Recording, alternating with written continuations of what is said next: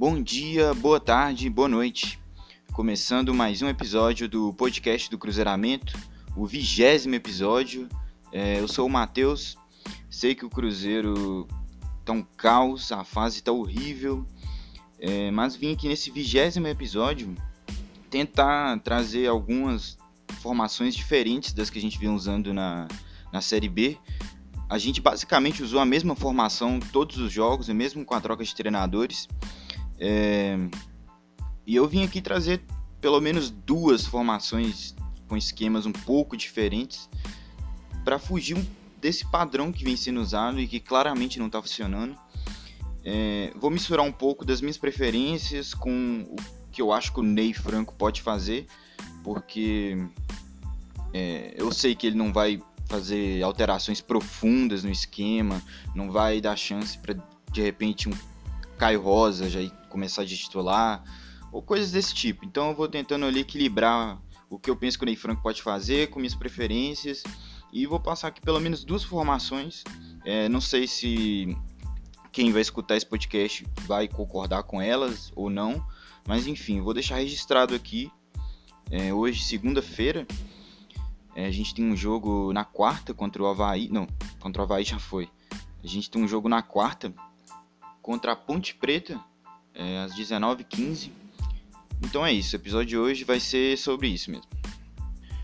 No último episódio eu gravei com tamanha revolta e tristeza, nem pedi para ninguém me seguir, vou estar tá pedindo agora.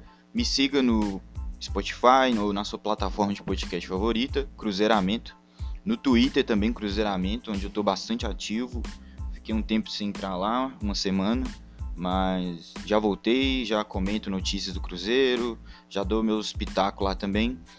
É, se for do seu agrado, enfim, pode estar seguindo lá. Bem, desde a volta do futebol brasileiro, né, por conta da questão do coronavírus, é, o Cruzeiro basicamente vem jogando na mesma formação.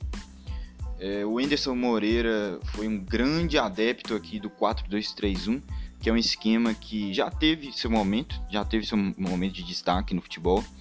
É, mais para o começo ali da década de 2010, era um esquema moderno para a época, era um esquema diferente, que todo mundo começou a aderir.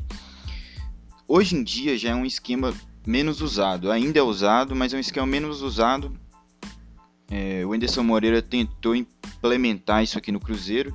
É, ele jogava com dois volantes, que geralmente com o Anderson eram, sei lá, o Ariel e o Jadson, às vezes o Ariel e o Machado, e fazia uma linha de três, que a maioria das vezes teve Maurício Regis e alguns jogos foram Stênio e outros jogos ali mais pro final ele colocou Ayrton e no ataque o Marcelo Moreno. Uma, uma formação muito posicional, é, pouca variação de posicionamento, os jogadores não invertiam posições, era tudo muito posicional se tornou o jogo do Cruzeiro um jogo chato, um jogo previsível, é tudo aquilo que todo mundo já sabe que fez o Anderson Moreira cair. Quando o Ney Franco assume, na primeira partida, é, foi muito falado que o Cruzeiro jogaria no 4-3-3 e não no 4-2-3-1. Apesar da formação ali, quando foi passada, é, poder se entender ela com 4-2-3-1, porque olhando a escalação, você poderia formar dois volantes em uma linha de três. O Ney Franco disse que tentaria mais um 4-3-3, é, ou seja, é, o Maurício centralizado, conversando muito com os volantes ali no meio, é, e dois pontas abertos, né, que no caso agora da gestão Ney Franco é muito o Ayrton e o Arthur Kaique, e o Moreno centralizado. A gente venceu a primeira partida no comando Ney Franco, vencemos por 1 a 0 a torcida ficou até empolgada, eu fiquei empolgado, eu, enfim, eu gostei dessa, dessa intenção de mudar o, o esquema do time.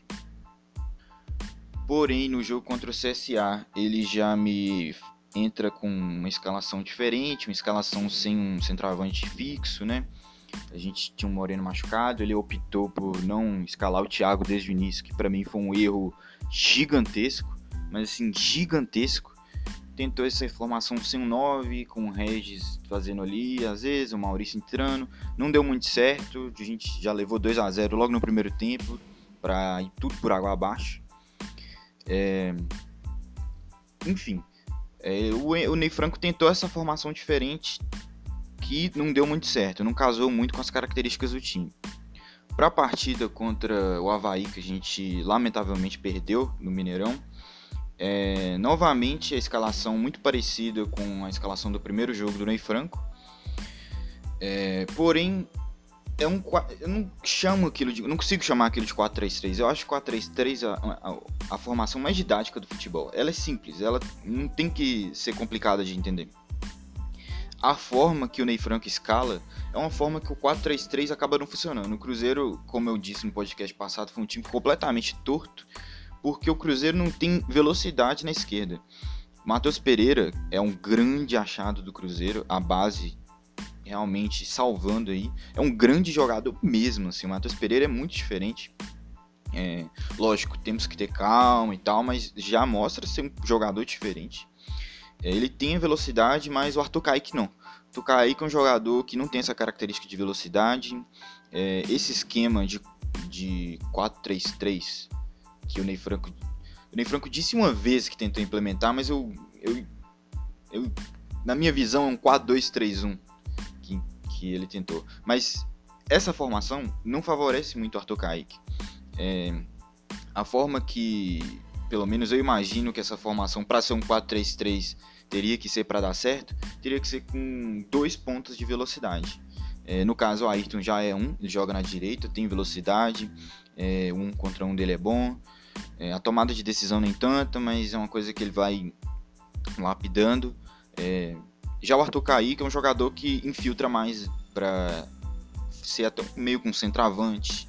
Ele não consegue levar a bola ali de fundo. Então eu acho que com o Arthur Kaique o Cruzeiro não vai conseguir jogar da forma que o Ney Franco pensa o Cruzeiro. Acho que se ele demorar até muito para perceber isso, vai ser, corre o risco dele ser demitido, porque os jogos estão enrolando. Ele precisa raciocinar rápido isso. É, parece até me soberbo eu estar tá falando que ele precisa raciocinar, mas é que o Ney Franco, gente, anda fazendo umas coisas muito sem sentido e eu sei que vocês estão vendo. Colocar o Ramon zagueiro para ser armador do time, pelo amor de Deus, cara, pelo amor de Deus.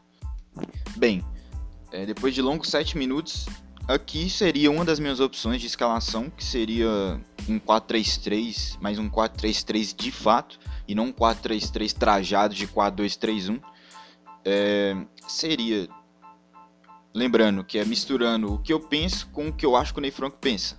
Então sairia mais ou menos um Fábio, Cáceres na lateral direita, Cáceres é um lateral muito seguro, é, o Kaká é, fazendo dupla de zaga, eu coloquei o Manuel, é, Sei que o Ney Franco pode até preferir o Léo, mas o Manuel também ele vem colocando. Então, coloquei o Manuel. Nenhum dos dois é do meu agrado hoje em dia, sinceramente. Mas enfim, na lateral esquerda, Matheus Pereira, que vem jogando muito bem. Daqui para frente começa.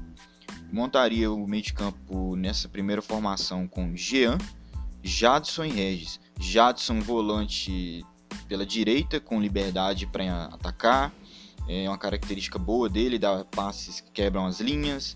É, não é, lógico, um grande armador, mas ele tem um passe bom, ele tem um passe é, acima da média para o que a gente tem no elenco hoje. O Jean, que pode fazer a primeira volância, mas também é um jogador que, que é versátil, como eu já falei diversas vezes aí durante esse ano. É um jogador versátil, um jogador que, que tem bom passe, tem bom chute, então também pode ajudar. Mas pela idade é, podendo ficar um pouco mais recuado, sem para evitar essa questão do jogador ir subindo e voltando no ataque, para a idade deles não é interessante. E o Regis fazendo ali o meio, que é mais ou menos na posição onde o, o perdão, o Ney Franco tem tentado colocar o Maurício. Só que o Maurício, cara, apesar de estar tá se esforçando, tá até subindo de rendimento, nesse primeiro momento eu tentei com o Regis. Eu queria ver o Regis fazendo essa função. É, na ponta esquerda, Marquinhos Gabriel, porque entrou bem contra o Havaí, lógico que não entrou bem a ponto de mudar a partida, o Cruzeiro fazer um gol, mas enfim, eu tô trabalhando com o que a gente tem, gente. É, lógico que também tem o Wellington no banco, mas eu penso que o Marquinhos Gabriel teria uma chance de titular primeiro que o Wellington. Aí é uma questão do critério do Ney Franco. Então eu estou tentando aqui ser um pouco realista também. Marquinhos Gabriel na ponta esquerda, Ayrton na ponta direita, e aí eu colocaria o Thiago de centroavante. Acho que o Moreno não vive boa fase técnica, física, é... tá abaixo, tá abaixo, não tá uma grande fase. Thiago vem aí pedindo passagem, é um grande jogador que vem aí da nossa base, é, que a maioria das vezes que vem entrando ultimamente vem entrando fora de sua posição. É, basta olhar o mapa de calor do Thiago aí na Série B. É, quem tá de fora e olha não sabe que ele é um centroavante, mas nem ferrando. Joga sempre de lado de campo, um lugar ali que não é o mais indicado para um jogador do, da habilidade que ele tem na área. Um jogador forte, um jogador que, que tem certa mobilidade. Então acho que ele tá pedindo passagem, eu daria essa chance para ele. É... é uma opção. Outra opção seria a mesma linha de defesa, Fábio também, porém é, eu chamaria essa formação, esse segundo, de um 4-1-4-1. Não seria um 4-3-3. É, eu sei, gente, que muita gente não gosta de tática, não tem paciência, então esse aqui é um episódio mais para quem tem paciência. É, eu tô tentando ser mais claro que eu consigo, para também não ficar soando chato aqui. Mas um 4-1-4-1, que seria a mesma linha de zaga e laterais da formação anterior, o Machado ou o Adriano. Minha preferência é sempre dar chance para a base é, o Adriano é um jogador que a gente tem aí que é muito interessante, tem características bem interessantes mesmo, mas que pouco conhecido pelo torcedor, pois pouquíssimas oportunidades. Como eu sei que o Ney Franco não vai ser o cara que vai promover a base no Cruzeiro, muito provavelmente, eu coloquei aqui que provavelmente para essa formação acontecer teria que ser o Machado. Eu colocaria o Machado de primeiro volante para ser o 1 do 4-1-4-1 é, na frente do Machado, Jadson pela direita, Jean pela esquerda. É, e mais à frente, Ayrton, Marquinhos Gabriel e Thiago. É uma formação que parece com a formação anterior. Se você for olhar assim, a maioria dos nomes eles se repetem, mas é a questão das funções em campo. Nesse 4-1-4-1, o Machado ele realmente vai ter que ser um primeiro volante de contenção. É, eu sei que ele gosta de se aventurar muito no ataque, mas para essa formação 4-1-4-1 funcionar, ele teria que estar tá na contenção o jogo inteiro. E ele é bom primeiro volante, ele tem uma pegada boa, então acho que ele daria conta do recado. É novo, tem pulmão, então ele teria que ficar na contenção para que o Jadson e o Jean tenham mais liberdade para poder jogar. O Jadson é um, um, é um jogador que sai bem para o jogo, o Jean dispensa comentários. O Cruzeiro é um time que vem tendo muita dificuldade em criação de jogadas, então, principalmente tendo um Jean mais solto ali pelo meio, eu acho que o Cruzeiro ganha nisso. É, e na frente é a questão da velocidade. O Ayrton e o Marquinhos são aqueles jogadores que vão imprimir mais velocidade na frente. E o Thiago é nosso fazedor de gols, que também pode sair na área para ajudar a criar alguma jogada, mas pelo menos vai estar jogando na sua posição de origem. O Cáceres, que é um lateral que faz ali o arroz com feijão, joga muito bem fazendo o básico. É, pode ser um lateral mais defensivo, ele que tem essas características também, né? É, para segurar mais ali, ajudar o Machado. O Matheus Pereira que tem uma boa descida, mas tem fôlego para voltar, hein, marcando. Então esse 4-1-4-1 pode ser uma formação que funcione, é talvez até a minha favorita para é, quem sabe aí o Ney Franco poder tentar. É, mas enfim, sei que muito difícil de acontecer exatamente como eu estou relatando aqui, mas enfim, é, são duas formações diferentes das que o Cruzeiro vem jogando. É, eu acho que a questão da disposição tática de um time muda bastante. É, às vezes, muitos desses nomes aqui são os que vêm jogando, são nomes que que não alguns muitos, né, não vem rendendo tão bem, mas que eu acho que com esse tipo de formação, com essa disposição diferente dessa padrão que o Cruzeiro vem utilizando, acho que eles podem render mais e o Cruzeiro pode começar a ganhar, né? Porque já passou da hora. Vou ficando por aqui. Esse foi um episódio meio que só para colocar essas formações aí, passar para vocês, enfim. E Agradeço muito a quem ouviu, a quem segue a gente aí nas redes. A gente não, me segue nas redes, né? Porque sou eu aqui. Mas muito obrigado aí e até o próximo podcast. Falou!